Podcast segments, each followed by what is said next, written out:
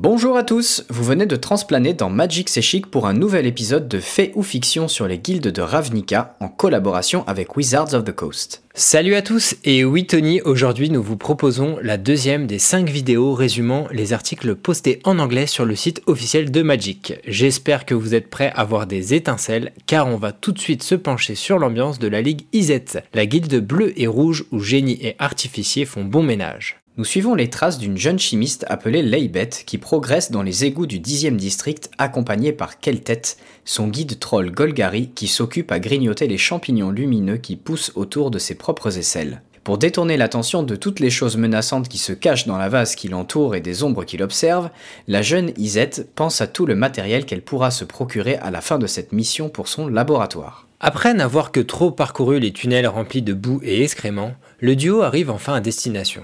Face à eux se tient un immense monticule constitué de graisse et de déchets plus solides, obstruant le passage de l'eau. Keltez explique à la chimiste qu'on envoie habituellement des dragons pour vaporiser ces atrocités, mais qu'ils sont devenus insensibles à la magie électrique. Elle escalade alors le tas et met en route son équipement qui détecte les émanations de mana pour tenter de découvrir la source de ce dérèglement. Après être tombée sur plusieurs artefacts communs, elle réalise que son émetteur réagit de manière complètement imprévue. Deux possibilités. Les Isais ayant conçu son équipement n'ont pas encore découvert ce à quoi elle fait face, ou ils préfèrent que cela reste secret. Dans les deux cas, c'est une aubaine pour Laibet. Elle sait qu'elle a été mandatée par les Golgari pour trouver ce qui rend les monticules de graisse insensibles, mais ce n'est pour elle qu'un petit boulot à côté de son poste médiocre au laboratoire dans lequel elle trie les câbles et dégraisse les turbines au milieu de préposés Veldaken. Pour se faire un nom, il faut qu'elle prenne des risques. Quelques tunnels plus loin, elle constate une tache noire à la surface de l'eau. Des fils de magie gravitent autour de cette dernière, d'un rouge inquiétant avec des étincelles blanches. Une faille spatiale. Mais des anguilles électriques arrivent dans la direction de la chimiste. Sans échappatoire, elle utilise son nébuliseur pour absorber l'énorme choc. L'énergie fait vibrer et rougir son équipement qu'elle balance le plus loin possible avant qu'il n'explose. Un long moment se passe avant qu'elle ne rouvre les yeux, la peau fumante. La faille est intacte, tout comme les plantes qui l'entourent. Intriguée, elle décide d'en recueillir des échantillons avant de repartir.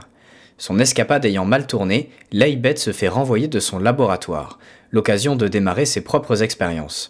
Aidée d'une certaine Tamzine qu'elle vient d'embaucher en lui promettant une paye hors du commun, la chimiste s'applique à concevoir un sérum à partir des plantes récoltées dans les égouts. La première expérience s'avère concluante. Après avoir injecté le liquide à des souris, ces dernières ne sourcillent pas le moins du monde quand elles reçoivent un électrochoc censé les griller sur place. Les deux femmes appliquent ensuite le même procédé sur des humanoïdes pour un résultat similaire.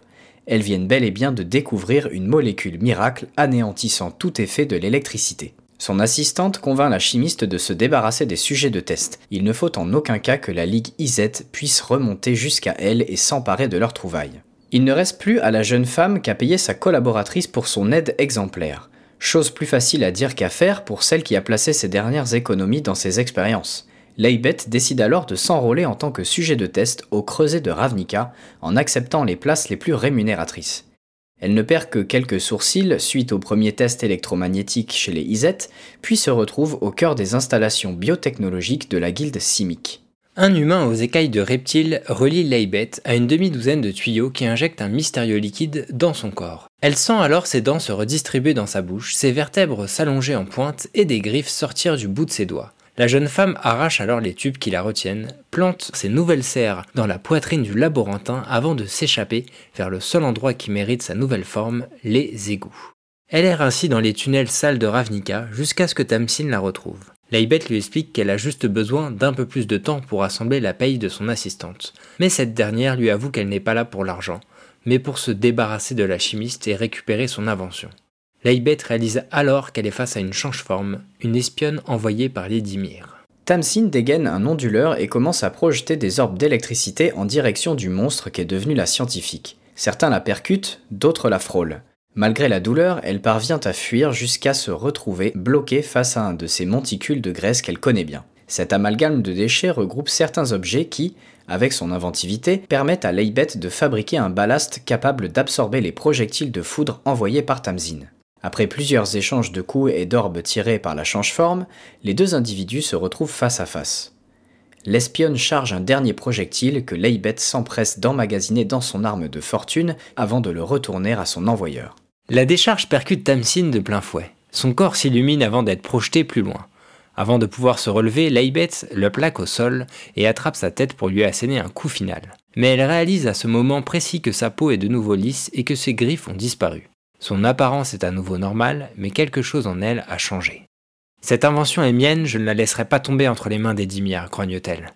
Je ne le dirai à personne, supplie la change-forme. Je sais que tu ne le feras pas, dit Lightbait, avant de devenir comme la foudre, imprévisible, puissante et implacable. La décision de mettre fin à la vie de la Dimir est alors aussi simple que pour les souris de test de l'alchimiste. Alors que les vertèbres de Tamsin craquent pour la dernière fois, la femme récupère le ballast qu'elle vient de créer, bien décidée à présenter ses deux inventions au conseil Iset. Et s'il rejette son travail, elle ferait appel au monstre en elle. Ensemble, ils feront une équipe formidable.